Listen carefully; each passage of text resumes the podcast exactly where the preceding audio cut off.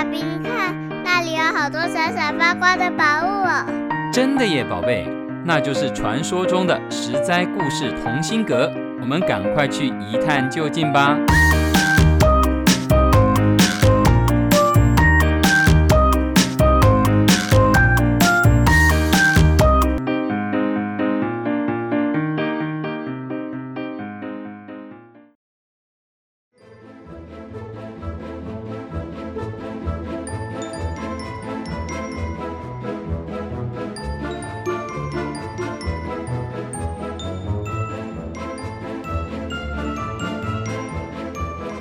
的小朋友们，欢迎来到十灾故事同心阁。我是口袋里装满惊奇故事的微糖姐姐。小朋友，你有没有听过什么奇幻玄妙的故事呢？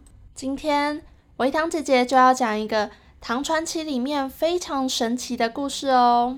话说唐朝时，有个名叫张仪的人在衡州做官。张毅喜欢安静，不爱交朋友，没有儿子，有两个女儿。大女儿很早就过世了，小女儿叫做倩娘，长得美丽又端庄。张毅有个外甥叫做王胄，从小就聪明伶俐，长得英俊潇洒。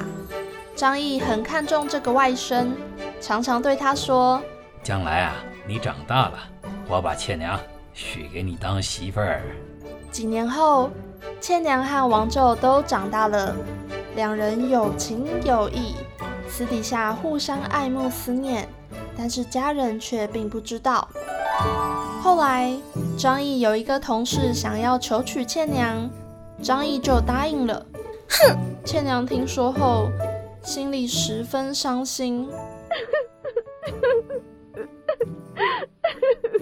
王宙听到也十分怨恨，哼，便想要离开这个伤心地，到京城去当官。张毅劝他不要去，王宙也不听。张毅只好准备了一笔丰厚的经费，送他去京城。王宙含恨忍泪上了船。到了傍晚。船走到离一个山城几里的地方，到了半夜，王宙翻来覆去，睡不着觉。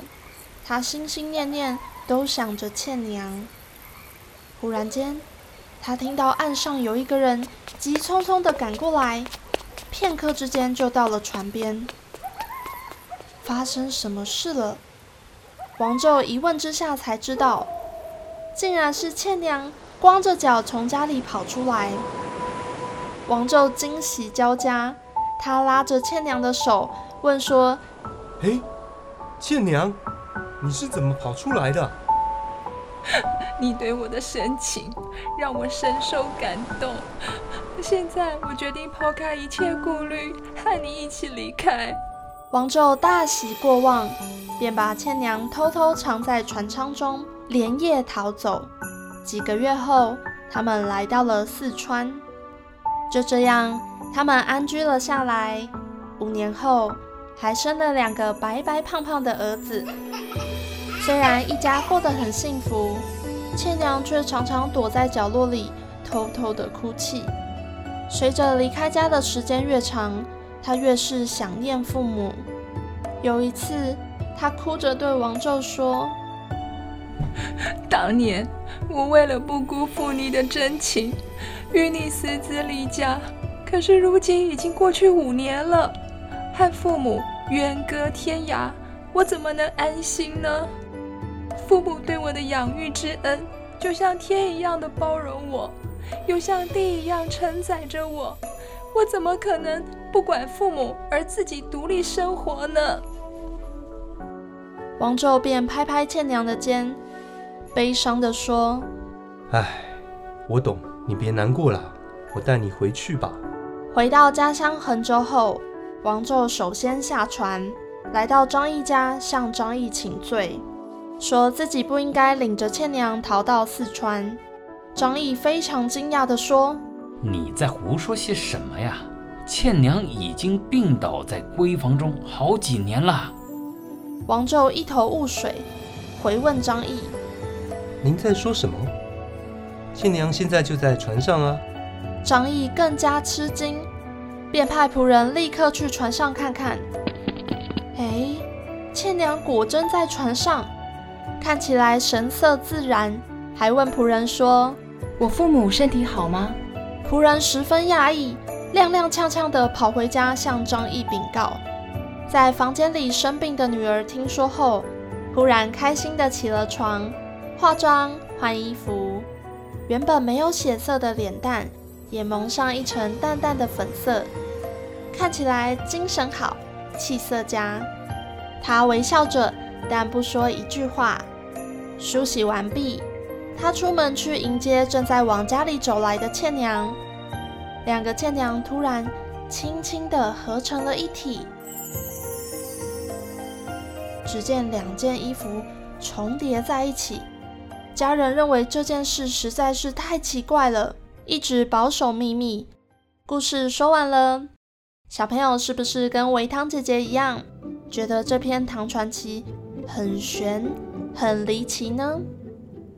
其实它反映了唐朝青年男女对婚姻自由的渴望。以前的婚姻必须听从家里的安排。没办法自己做主，酿成很多悲剧。所以作者颠覆了传统思想，写出倩娘对爱情的执着。她不顾家人的反对，连鞋子也没有穿，所有美丽的衣服、首饰、包包、仆人更不可能带走。在黑暗的夜晚，倩娘不怕迷路，也不怕遇到坏人。自己一个人去追寻王昼，让我们感觉到，当一个女孩爱上男孩时，好有勇气，好有魅力，好有魄力哦。倩娘的举动也鼓舞了王宙，使王宙大胆了起来，两人一起构筑美好的婚姻。在故事中，倩娘的真实身躯被父亲诓陷在家中。常年卧病在床，而倩娘的心早已和心爱的王昼远走高飞。最后家人谅解他时，两个倩娘才轻轻地合而为一。由于这个故事构想奇幻，情节曲折，不同于一般的爱情小说，深深受到大家的喜爱。到了元朝、明朝，都还以它作为题材。改编成小说、戏曲呢。以上就是今天的故事分享。我是维糖姐姐，实在故事同心阁。我们下个故事再见喽。